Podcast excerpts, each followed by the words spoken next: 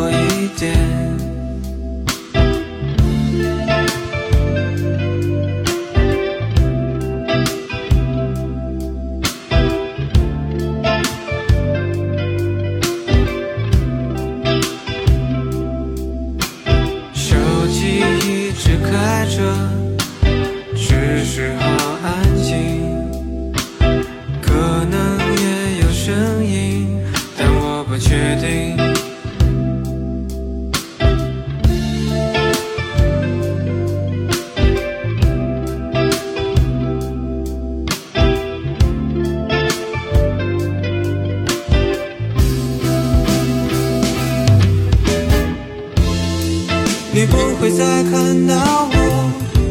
人是软弱啊软弱，别难过别难过，这就是生活。你不会再看到我。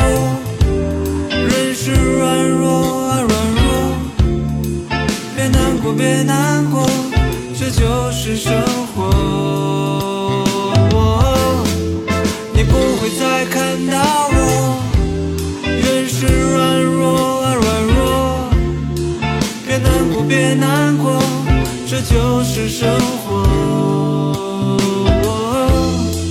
你不会再看到我，人是软弱啊软弱，别难过别难过，这就是生活。